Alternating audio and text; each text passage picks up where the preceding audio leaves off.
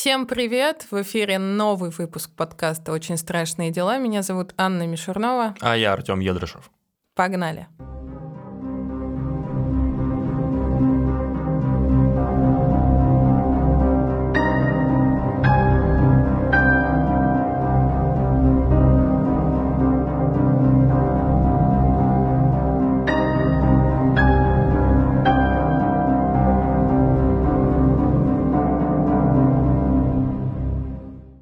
Прошлых выпусках мы с тобой говорили о маньяках, маньяках женщинах, маньяках мужчинах. Э, Все это одиночные преступники, которые действовали в одиночку, а сейчас настало время поговорить об организованной преступности, то есть о преступной деятельности, которую осуществляют группы лиц с четкой иерархией и с четкой целью совершения преступлений. Сегодня мы поговорим о бандах, но бандами нас, э, россиян, выросших в 90-е, не удивишь. Ну, раньше в любом городе были банды, в каждом районе были банды, в каждой школе были банды. У тебя в школе были банды? Нет. А гопники были? Да. Наркоманы были? Да. Кто-то наркоманам наркоту продавал? Да. Это дело рук банд. Преступление раскрыто. Преступление раскрыто. Ну, расскажи э, про твой опыт. Поделись своим опытом. Сталкивался ли ты когда-нибудь с бандами? Как человек, выросший в нулевые за Уралом, конечно же, я сталкивался с бандами, в том числе молодежными, в том числе с разновидностями банд, о которых мы сейчас с вами проговорим. И сегодня мы поговорим не об обычных бандах, к которым мы привыкли, а о особом явлении, таком как русский радикальный неонацизм, на примере нескольких банд наци-скинхедов. Ух ты, скинхеды. Я уже забыл, что такое. Скинхеды, давненько их не видно. Хотя раньше я помню, на Невском у э, гостинки постоянно тусовались скинхеды. Да, и много фильмов было голливудских. Да и наших скинхедов. были, кстати, фильмы, да, вот этот «Россия-88». Кстати, прототипом «России-88» был один из героев, антигероев нашего сегодняшнего выпуска. Я не смотрела. Я тоже не смотрел, но я знал, что есть такой. Там играет такой актер с лицом не русским, но играет он русского скинхеда. Это интересно, потому что, ну, мы дальше об этом еще поговорим. Вообще субкультура скинхедов берет свои корни из Англии 60-х годов и не предполагала наличие нацистской идеологии. Более того, одними из первых скинхедов были темнокожие выходцы из Ямайки – да, в принципе, и сейчас предполагается, что традиционный скинхед – это политичный человек, да, то есть все его скинхедство выражается в специальной одежде, музыке, образе жизни. Э, есть скинхеды антифашисты, которые борются с скинхедами-нацистами, с дискриминацией. Есть скинхеды-нацисты, их презрительно называют бонхеды, что предполагает костяноголовые. В середине конца 90-х Россию накрыла волной скинов нацистов. Причин было много. Социальное неравенство, незанятость молодежи, неразрешенные этнические конфликты, две чеченские войны, наплыв миграции как следствие миграционной преступности. Эти факты заставляли молодежь объединяться в группы и брать в руки арматуру. Первая банда, о которой мы сегодня говорим, стала известна на всю страну за совершенные преступления. Пятерым из 13 обвиняемых дали пожизненные сроки. Банда называлась НСО «Север». Как расшифровывается НСО? НСО расшифровывается как национал-социалистическое общество. Еще в начале нулевых годов была такая политическая партия, которая вела свою агитацию, привлекали молодежь тренировками, здоровыми образом жизни, досугом, участвовали в местных выборах. Что хочется отметить сейчас в контексте данного подкаста, что Верховный суд запретил деятельность э, в России Международной организации Национал-социалистическое общество, поскольку признал ее деятельность экстремистской. Поэтому мы говорим о ней в контексте именно экстремистской организации. Важно это сделать, это юридически значимая информация. Но начнем по традиции. Время 2007-2008 год, место Москва и Московская область. Ну, ранее упомянутое национал-социалистическое общество изначально подавало себя как единственную легальную национал-социалистическую организацию в России, готовую бороться за политическую власть в стране. Создал ее националист Дмитрий Румянцев, который впоследствии, кстати, продолжил свою политическую карьеру.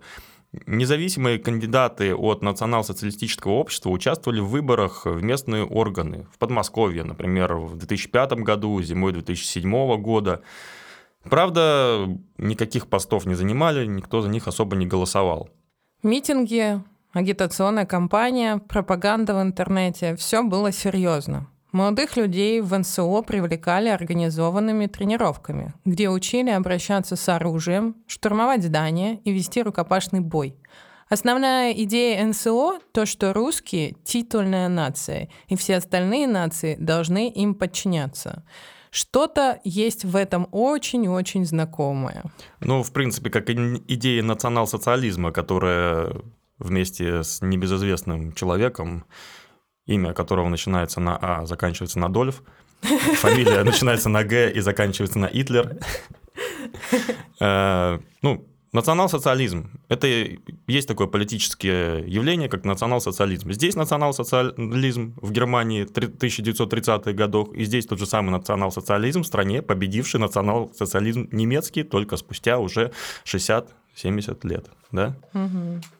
Время шло, национал-социалистическое общество росло, и руководством было принято решение разделить НСО на территориальные ячейки. Были созданы НСО «Восток», НСО «Запад» и НСО «Север». И сегодня мы говорим именно об НСО «Север».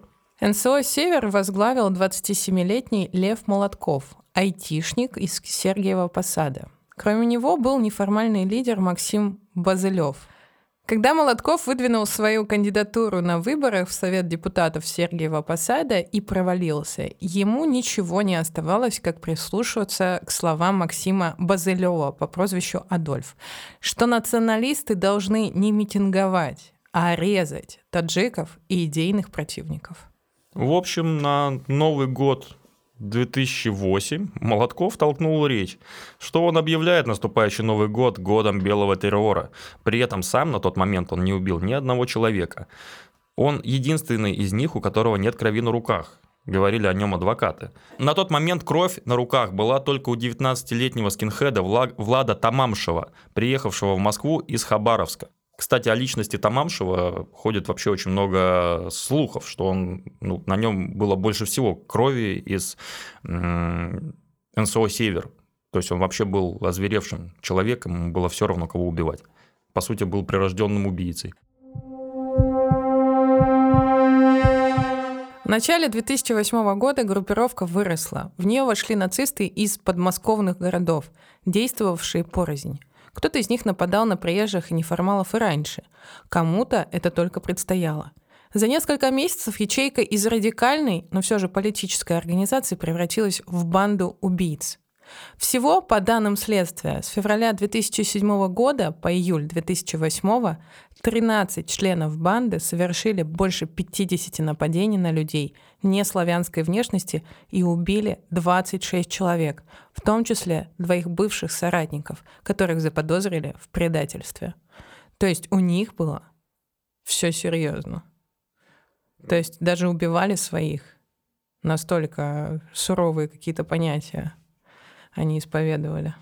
А, механизм нападения везде был примерно один и тот же. Первый удар э, наносили жертвы молотком, валили ее на землю. Обычно это были приезжие дворники, э, работники, в основном азиатской, среднеазиатской внешности, также кавказцы. 27-й жертвой националистов стал антифашист из Ногинска Алексей Крылов. Скинхеды приехали в Москву выяснять отношения с идеологическими противниками перед антифашистским панк-концертом. Интересен тот факт, что нацисты и антифашисты могли ходить на одни и те же концерты, слушать одну и ту же музыку, но перед или после концертов резать друг друга насмерть.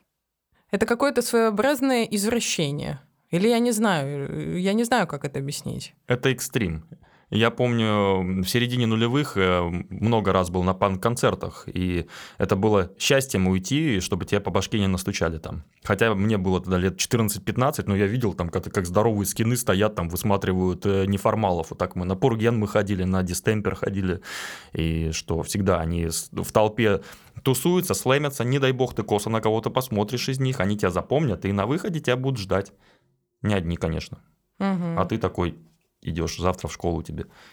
Буквально недавно вышел сериал про короля и шута. И там даже в одной из серий был вот этот момент, когда они выступали в клубе, и туда завалились э, бритоголовые. И у них там потасовка случилась. Да, да, да.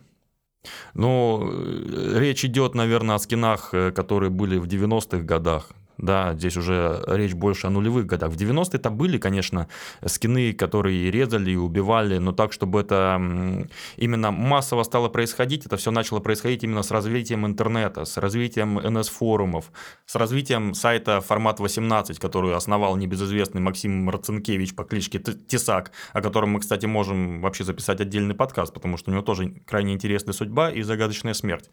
Но Речь сейчас не об этом, а речь о том, что события, о которых мы сейчас говорим, э, они идут в ногу с развитием Рунета.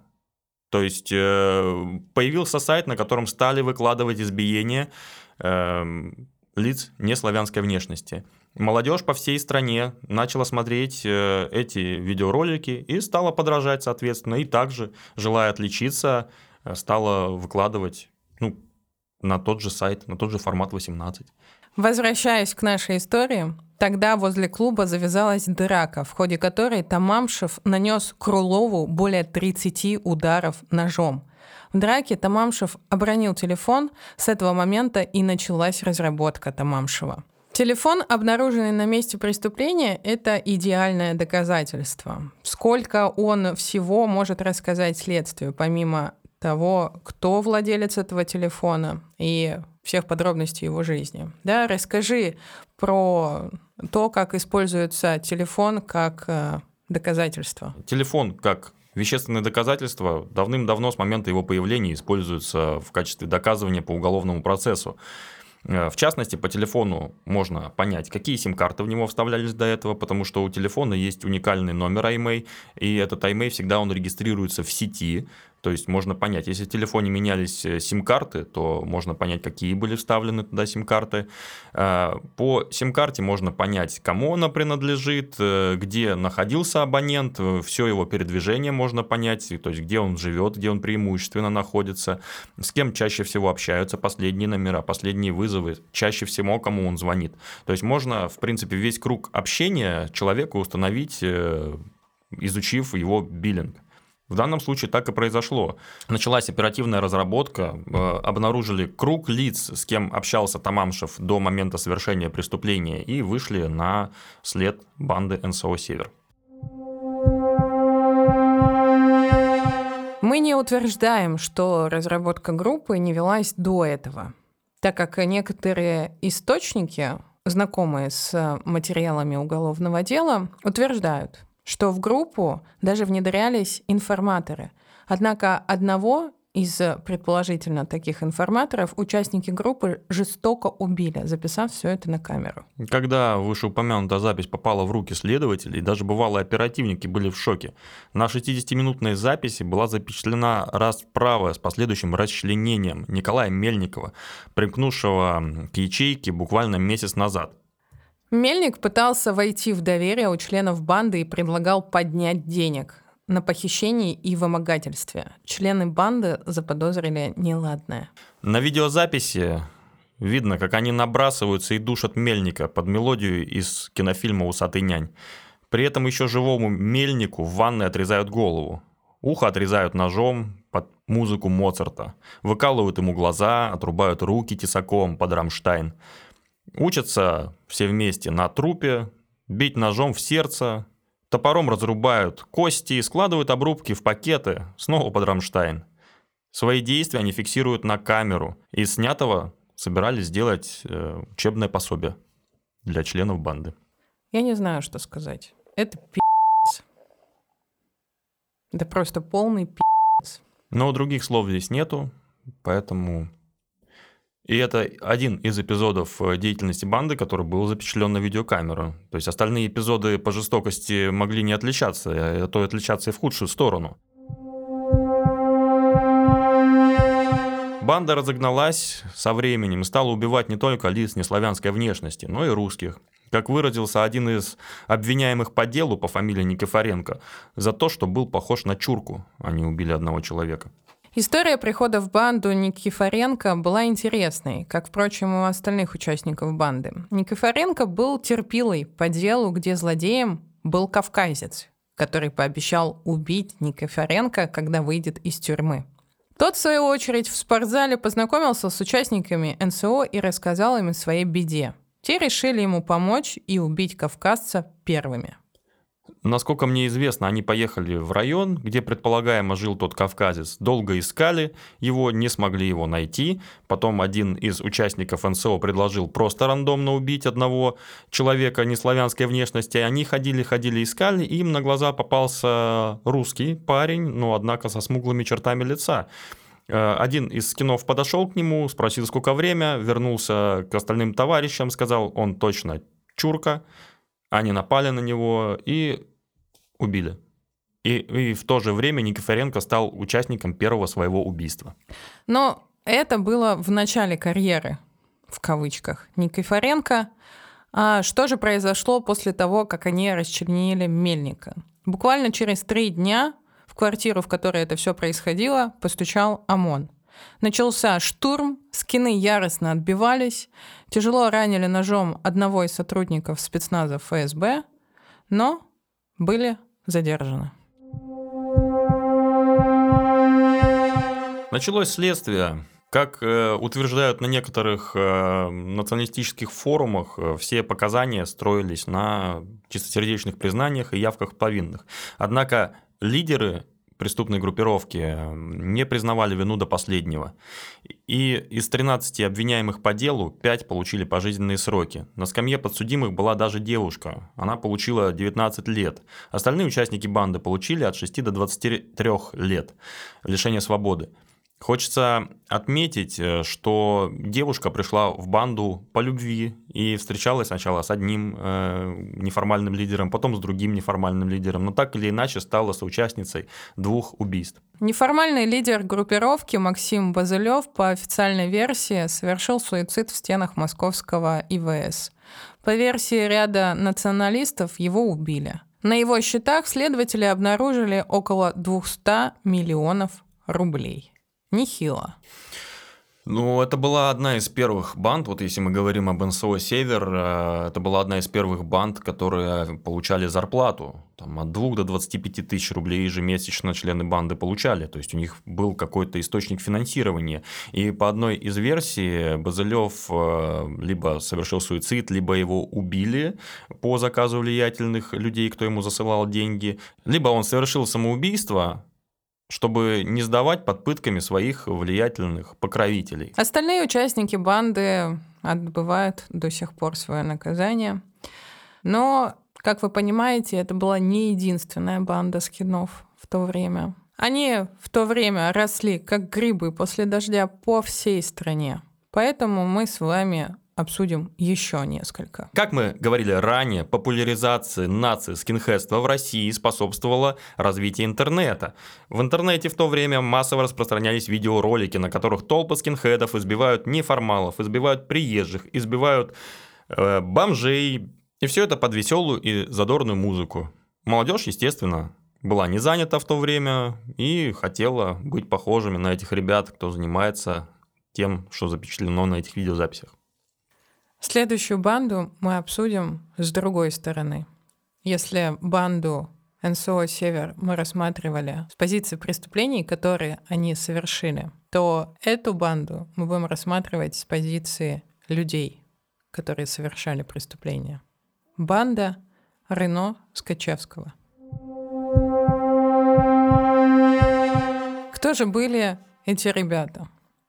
Артур Рено вырос в Екатеринбурге – Отец будущего националиста погиб, когда тому было три года.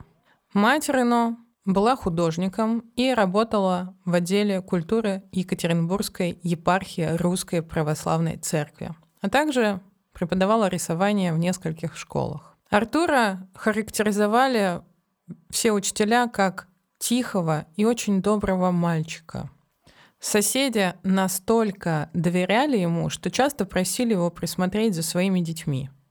И самое страшное, что про него могли сказать, это что э, Артур приходил на занятия в черной повязке на голове и перчатках без пальцев, а также бритый на незадолго до своего выпускного. После окончания школы Артур решил пойти по стопам матери и стать художником. Поступил в художественное училище и переехал в Москву, где в дальнейшем познакомился со своим будущим сообщником Павлом Скачевским. Павел Скачевский вырос в семье спортсменов.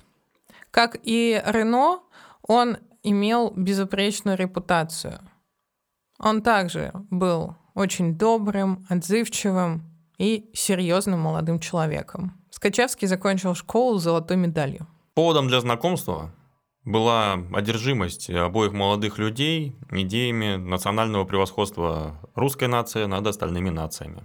И вскоре после знакомства ребята пришли к выводу о том, что в Москве слишком много приезжих, и с этим нужно что-то делать. В апреле 2006 года Рено и Скачевский начали совершать нападение выискивать людей с неправильными чертами лица, в основном кавказскими. Разыскав таких э, людей, студенты избивали их, зачастую наносили много ножевых ранений. Со временем начали привлекать к своей деятельности э, других подростков, которые находили на определенных форумах в сети интернет и совершали преступления группы лиц.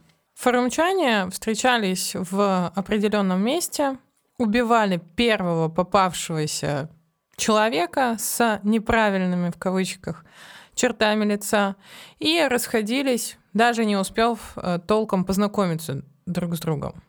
То есть просто встретились, убили человека и разошлись. Как бы такая обычная прогулочка. Однако в октябре 2007 года произошло зверское убийство гендиректора страховой компании Карена Абрамяна. После данного убийства оперативники вышли на след э, Рено и Скачевского и задержали их по подозрению в убийстве. Причем Рено сразу после задержания признался примерно в 40 убийствах и э, настаивал на том, что он совершил их в, за последние два месяца. Скачевский же в то же время отрицал свою вину, и также вскоре после этого в поле зрения следователей попал также старший товарищ задержанных Виталий Никитин. Как утверждают в некоторых источниках, Никитин начал активно сотрудничать со следствием и указал еще на троих предполагаемых участников преступлений – Светлану Авакумову, Николая Дагаева и Ивана Китайкина. Также были арестованы Роман Кузин, Денис Лаврененков и Александр Аникин. Шло следствие в декабре 2008 года, по делу был вынесен приговор. Часть участников банды была оправдана, в частности, Авакумова и Дагаева суд оправдал. Остальных э, участников банды признали виновными в общей сложности в 20 убийствах и 12 покушениях на убийство. Большинство обвиняемых были несовершеннолетними. Из общей картины выбивались лишь Никитин и Кузин, которым на тот момент э, достигли возраста совершеннолетия. Рено и Скачевскому в момент задержания было уже по 18 лет, однако на момент совершения всех инкриминируемых им деяний они еще были несовершеннолетними. В связи с чем суд назначил максимальное наказание, которое можно применить несовершеннолетним. Дал обоим фигурантам дела по 10 лет лишения свободы. Однако отбывать они эти 10 лет отправились в колонию строгого режима, поскольку на момент момент отправки в колонию уже достигли 18-летнего возраста. Китайкину и Аникину дали по 9 лет. Лаврененкову 6 лет. Кузин получил 20 лет колонии, а Никитин отделался 12 годами. После вынесения приговора дело Рено Скачевского не закончилось. Их заподозрили еще в серии убийств. Следователи пришли к выводу, что они в октябре 2006 года убили гражданина Армении, в январе 2007 года убили дворника из Узбекистана, а в марте 2007 года убили таджика неподалеку от станции метро Свиблова. И в 2010 году по новому делу был вынесен приговор. Кузину дали два дополнительных года колонии. Что касаемо Рено и Скачевского, то они совершили все три убийства, будучи несовершеннолетними. И поэтому судья не имел права увеличить уже полученный националистами максимальный срок – 10 лет колонии. Да, однако на этом история опять не завершилась. правоохранительные органы снова пришли к выводу, что Рено и Скачевский могли быть причастны к убийству 37-летнего Максима Лаврика, который был зарезан в Москве в апреле 2007 года. Хотя за это убийство уже был приговорен к 14 годам лишения свободы другой человек, который оказался ошибочно обвиненным. Кстати, обвинение по этому делу строилось на чистосердечном признании, которое впоследствии уже выяснено было дано под пытками. Это, кстати, слово о нашем выпуске об уральской волчице, где также пытками добывались показаний. И что касаемо дел всех, э, о ком мы сейчас будем говорить, в основном все признательные показания были получены под пытками. Интересный факт.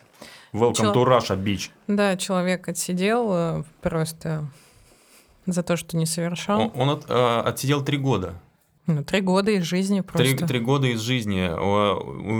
Я расскажу сейчас историю, да, это вообще отвлеченность от темы. Я ехал записывать подкаст. Сел в Луге в электричку, и ко мне рядом сел мужчина. И слово за слово мужчина узнал, что я юрист, и он начал мне рассказывать историю, что он живет в Луге, в Заклинье, и там у э, магазина избили женщину, забрали у нее деньги.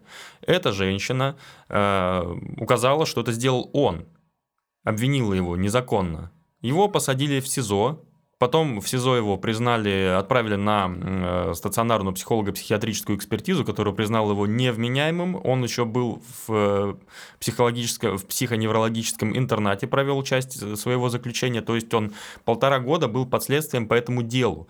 Однако на видеозаписях, э, где вот происходило это прямо рядом все с магазином, там не было ничего. То есть женщина просто напилась, и ей было стыдно мужу рассказывать, что она напилась и потеряла деньги, она просто сдала первого попавшегося, это оказался он. И он таким образом потерял полтора года своей жизни. И присудили ему всего 800 тысяч рублей за вот эти вот полтора года жизни. И он ехал в Питер э, к юристу, чтобы обжаловать вот это решение суда по реабилитации. Он мне показывал прям, что у него постановление о прекращении уголовного дела с правом последующей реабилитации.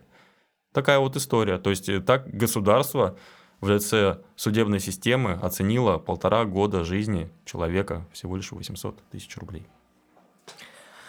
Ну, вообще время бесценно, если рассуждать Время, проведенное в психоневрологическом интернате и в э, следственном изоляторе, я думаю, что не просто время это как бы время, которое должно, за которое я не знаю. Ну, я просто даже не знаю. Ну, я к тому, что да. время бесценно, это даже же не оценить. Полтора года из твоей жизни забрали. Ты не просто забрали, ты их провел еще в таких условиях. Тебя клеймили, да, то есть об этом же сразу все узнали, все твои соседи, это, это, ну, это вообще это. И ситуация, э, в чем усугублялась ситуация, то, что в связи с тем, что у него нашли психологические заболевания, а он, ну, действительно такой немножко дядька, то есть э, его поставили на учет психоневрологический, ему в Луге не устроиться никуда на работу теперь. Везде это как клеймо за ним идет. Но при этом он же не настолько, да, невменяемый. Да он нормальный мужик. Ну, немножко какие-то психологические обычный проблемы. Ну да, ну так и таких у нас полстраны, у нас просто не, не обследованных много. Так-то если всех обследовать, то понятно, там у каждого что-то найдется. Тем более, что эта экспертиза, знаешь, была явно, как у нас проводятся все экспертизы с обвинительным уклоном, что уже заведомо эксперты работают практически на стороне следствия. Ну, хотя это независимая экспертиза, эксперт там предупреждается за заведомо ложную дачу экспертного заключения, но тем не менее мы говорим о фактах, что по сути следователь может хорошо попросить эксперта, и эксперт напишет то, что попросит следователь. Опять же, есть презумпция невиновности. Да, презум, презумпция невиновности действительно есть у нас. Она у нас гарантирована уголовным кодексом. Но не исполняется. Не всегда. Что хотелось бы подытожить по делу Рено Скачевского? Во-первых, э, юный возраст обвиняемых, во-вторых, их положительные характеристики по месту учебы. Что толкнуло молодых людей на совершение данных преступлений остается загадкой, хотя много материалов и журналистских, и материалов уголовных дел в настоящий момент вообще отсутствует в интернете, крайне сложно найти какую-либо информацию по делу Рено Скачевского. И мы думаем, что это связано с тем, что Время отбытия наказаний для обоих ребят уже давным-давно истекло. Ну, я думаю, что года 3-4 назад они уже вышли на свободу и сейчас живут совсем другой жизнью, и о них ничего не слышно, не видно. Знаю, что ВКонтакте были группы, посвященные именно Павлу Скачевскому, где националисты, нацисты собирали деньги ему на передачи и так далее. То есть... Интересен тот факт, да, что это ребята были очень положительными героями добрые, скромные, то есть люди им доверяли. Оба учились хорошо, в школе там закончили ее с медалями. И при этом вот такие поступки они совершили.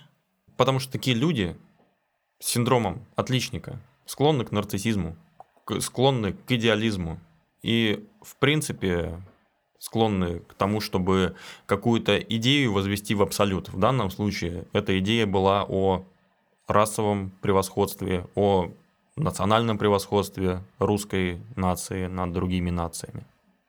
Еще, наверное, стоит отметить о том, как э, э, пропагандировалось это все в то время, да, и как это вливалось в умы молодежи, что молодежь откликалась на это. То есть какая э, маркетинговая, рекламная кампания была, да, что человеку хотелось вступить в это, хотелось этим заняться. Ты вроде же, ну, отличник, у тебя все хорошо, ты поступил там в художественное училище, перед тобой открыт весь мир. То есть ты не какой-то вот как, там, я не знаю, любого маньяка возьми, да, что над тобой там издевались, там какие-то у тебя события произошли, что тебя сломали. То есть у этих ребят абсолютно ничего такого не было. Они просто жили свою жизнь. И в какой-то момент вот эти идеи их настолько завлекли, настолько эта пропаганда хорошо на них сработала, что они решили вот примкнуть и заняться вот этими убийствами, вот этим, я не знаю, зачисткой русской земли.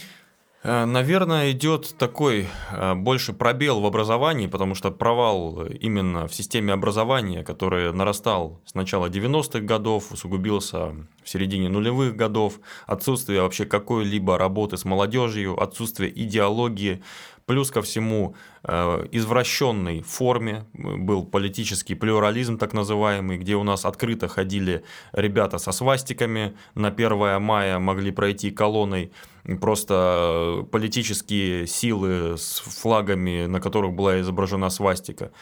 Эм, я думаю, что в связи с этим все это было. Плюс ко всему, события, которые произошли на рубеже 20 века и 21 века, э, первая чеченская кампания, череда терактов в России, которая была совершена исламскими э, террористами, да, которые выходцы из Северного Кавказа были, что тоже, в свою очередь, не располагало к тому, что молодежь будет позитивно относиться к лицам э, неславянской внешности. Потому что люди э, видели врагов в любом э, человеке, да, кто не похож на них. И это усугублялось с развитием интернета, где человек приходил с улицы, садился за компьютер и смотрел, как э, скинхеды толпой избивают, там, не знаю, корейца, вьетнамца, неважно кого. Главное, что всплеск вот этой подростковой агрессии, подросткового насилия, он был выражен именно вот в этих э, уличных нападениях. То есть человек мог смотреть э, на видео, заражаться этой идеей и идти сам вступать в ряды, либо действовать отдельно, либо там договориться с другом. Плюс была скиновская мода – то есть все эти бомберы, подтяжки, белые шнурки, все это было модно, все об этом знали. Это время пришлось на мою юность. Немножко опять историю, историю о себе расскажу. Это время пришлось на мою юность, на старшие классы школы. В то время я слушал там панк-хардкор, какую-то такую музыку специфичную. И я жил в Чите, Забайкальский край. Интернета не было. Я музыку заказывал отсюда, из Питера. Мне сестры присылали диски с музыкой, которую я тогда слушал, потому что в Чите ее найти не мог. Но тем не менее в Чите были скины. Откуда они там? В Чите скины. Чита, Забайкальский край, Бурятия. Блин, скины в Бурятии. Come on. А я, кстати, однажды в Петербурге, когда я уже поступила в университет, стала свидетелем нападения группы скинхедов на африканца студента-африканца. И это на самом деле страшное было месиво, потому что был день, это даже не ночь, не вечер.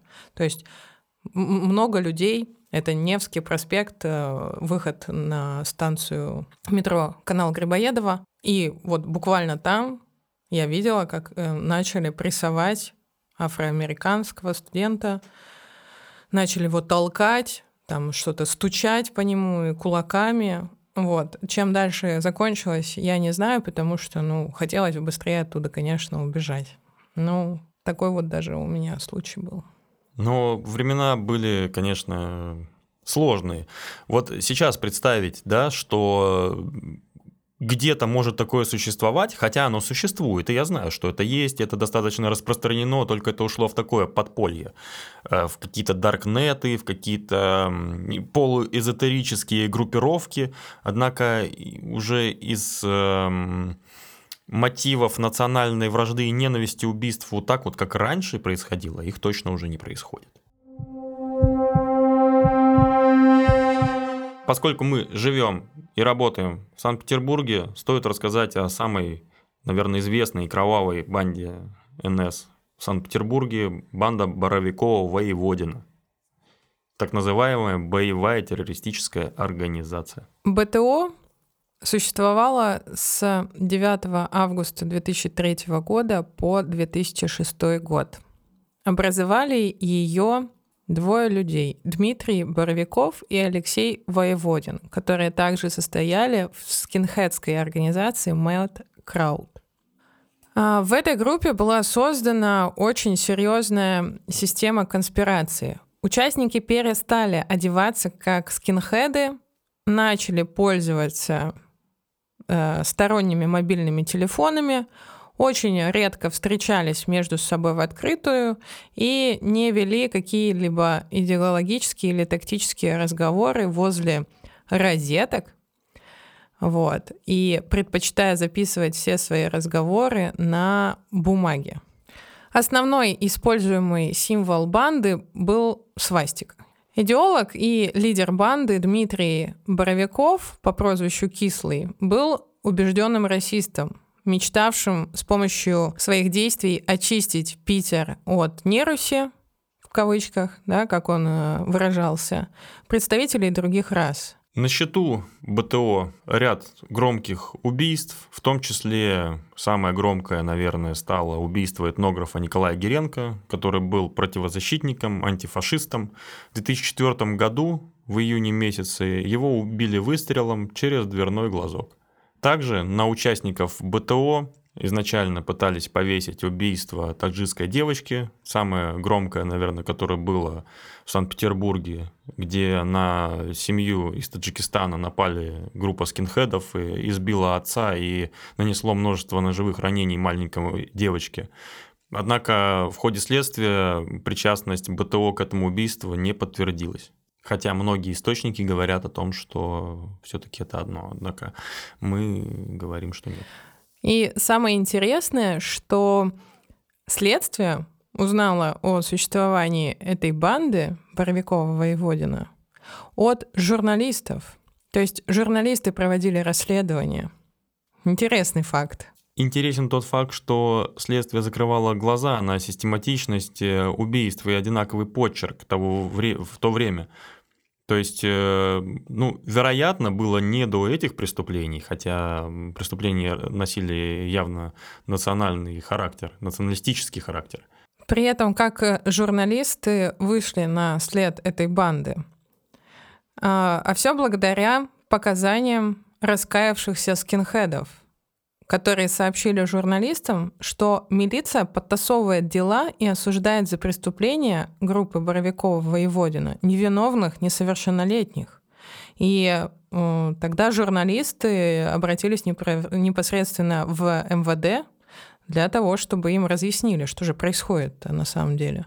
И вот очень-очень э, интересный момент, хотя это да, уже не 90-е, это 2000-е, и такой милицейский беспредел. Знаешь что? Хочется отметить, что сейчас, если бы журналисты от, от, обратились бы в МВД с разъяснениями, их послали бы в жопу просто. И все. Здесь стоит отдать дань уважения милиции о том, что они действительно что-то сделали, произвели какие-то действия и задержали 14 э, членов э, БТО. Нет, это я не умоляю. А я, у меня большие вопросы к тому, что, опять же, невиновных, несовершеннолетних обвиняли в преступлениях, которые они не совершали. Просто для того, чтобы закрыть эти преступления. А, в антифашистской среде бытует мнение о том, что банда Боровикова Воеводина покрывалась силовиками. Не знаю, насколько это правда, но это мнение, я за истинность его я не ручаюсь. Однако, как известно, Дмитрия Боровикова убили при задержании, то есть он пытался совершить побег, и его настигла смертельная пуля. А Алексей Воеводин получил пожизненное лишение свободы и на данный момент содержится в исправительной колонии особого режима в Ямало-Ненецком автономном округе, которая известна под названием «Полярная сова». Интересен тот факт, что Воеводин буквально недавно, да, в 2016 году, забил руками и ногами до смерти своего сокамерника. И некоторое время сидел в одной камере с питерским серийным убийцем Дмитрием Вороненко, который избил его из-за того, что он был похож на выходца со Средней Азии. То есть не отрекся от своих идей Алексей Воеводин. И в октябре 2021 года в суде Ямало-Ненецкого автономного округа начался процесс в отношении Воеводина, Александра Агеева, это киллер из банды «Тверские волки», и оперативника «Полярной совы» Игоря Нестеренко. Воеводин и Агеев обвиняются в убийстве сокамерника с особой жестокостью, нанесении тяжких телесных повреждений и истязаниях. А Нестеренко вменяет превышение должностных полномочий и организацию истязаний осужденных. По итогам судебного разбирательства Агеев и Воеводин были вновь приговорены к пожизненному лишению свободы, а Нестеренко полностью оправдан. Вот такая вот история отбывания Алексея Воеводина. На этом его похождения не закончились, и он продолжает уже в местах лишения свободы творить какую-то дичь. А, Алексей, насколько я знаю, в среде национал-социалистов, кто сейчас двигается, Алексей Воеводин является эм, какого-то рода иконой Многие его называют узником совести, что он не за свои э, преступления, а за свои политические убеждения сейчас находится в местах лишения свободы. Поэтому дело Алексея Воеводина до сих пор живет, оно здесь, среди нас. И э, буквально недавно по прошлым эпизодам деятельности БТО состоялись еще несколько громких приговоров которые Санкт-Петербургский городской суд не так давно, пару лет назад огласил. О них мы не будем подробно рассказывать, потому что ситуация такая же. Убийство с особой жестокостью, убийство на э, основе расовой ненависти. Даже спустя почти 20 лет папочка с делом БТО до сих пор не закрыта. Из нее достают все новые и новые дела в отношении ее участников. А, вот такую страшную историю мы сегодня с вами обсудили. Не маньяки, опять же, не серийные убийцы, но не уступают им в своей кровожадности и жестокости. Банды неонацистов. Даже добавить нечего. И хочется сказать о том, что это было наше личное мнение, оценочное суждение. Мы ни в коем случае не претендуем на документальную достоверность, на истину в последней инстанции. А, мы не призываем вас э, заниматься подобными вещами. Мы не э, поддерживаем деятельность данных организаций. И э, желаем всем мира и добра. Спасибо вам за внимание, что были с нами.